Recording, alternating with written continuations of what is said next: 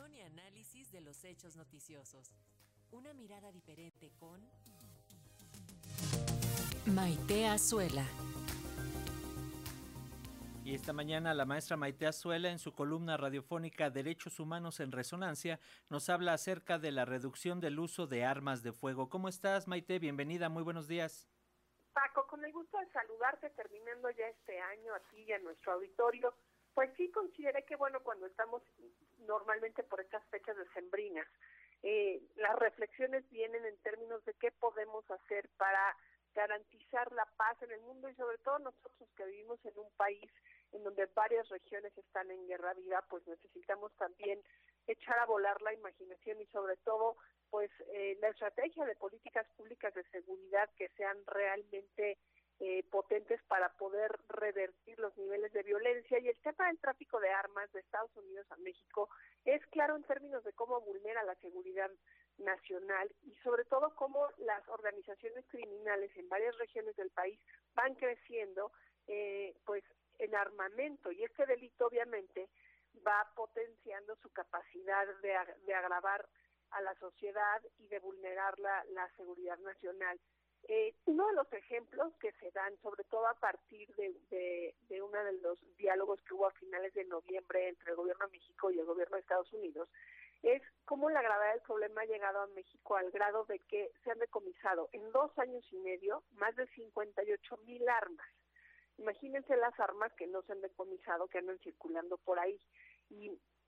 pues todo esto viene al caso porque de acuerdo con el Centro Nacional de Planeación, Análisis e Información para el Combate a la Delincuencia, que depende de la Fiscalía General de la República, esta cifra de decomiso de armas en ese periodo fue resultado de 32 meses en donde estuvieron trazando este pues cada arma asegurada y se dieron cuenta de que provienen de Estados Unidos la mayoría de ellas. Eh, aquí lo importante también es ver cómo estas armas decomisadas según el Departamento de Seguridad Nacional de Estados Unidos en lo que se podría llamar la última milla de salida hacia México son 355 y bueno pues obviamente eh, a esto reaccionó el canciller Marcelo Ebrard y dijo que no se va a permitir que esto siga sucediendo no eh, aunque es un periodo corto de armas aseguradas pues sí revelan mucho la cantidad y la potencia que tienen y básicamente pues la necesidad que hay de poder generar acuerdos entre los dos países para poder ver cómo se soluciona este problema. Eh, sabemos que el impacto que tienen las investigaciones de los delitos relacionados, si revisamos, por ejemplo, la encuesta nacional de victimización y percepción sobre seguridad pública, el ENVIPE, pues hay preguntas específicas, ¿no? Sobre víctimas de algún delito y casi el 40% reconoció que había un arma de fuego en el momento en que fueron atacadas, ¿no? Y este dato, pues no es menor, significa que casi todos los delitos se, se cometen en presencia de un arma de fuego como sabemos, hay armas cortas, largas y especiales y lo que es eh, claramente visible es que no solamente se está eh, intentando interrumpir este flujo de armas al momento de asegurarlas, sino también ver cómo puede ser probable que estas armas acaben en actividad criminal dependiendo del punto en donde se están asegurando. Y pues las hipótesis que se han eh, lanzado a partir de esta interrupción de, flujo y para poder recortar este volumen es que eh, los traficantes aprovechan para detectar en dónde están estas armas largas y no es lo mismo ocultar un arma corta en un vehículo que trasladar una carabina Barrett de calibre 50, ¿no? Por ejemplo, esto lo dicen los especialistas en temas de seguridad pública. Eh, creo que nos, nos hace mucha falta en México revisar mucho este tema de trasiego de armas, porque la industria de armas emplea a casi 450 mil trabajadores en Estados Unidos y representa 50 mil 900 millones de dólares.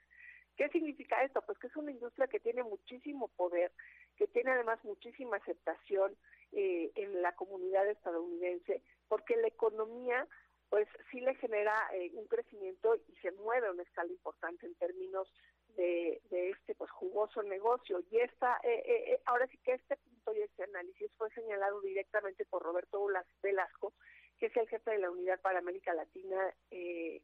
perdón para la jefe de para América del Norte en la Secretaría de Relaciones Exteriores.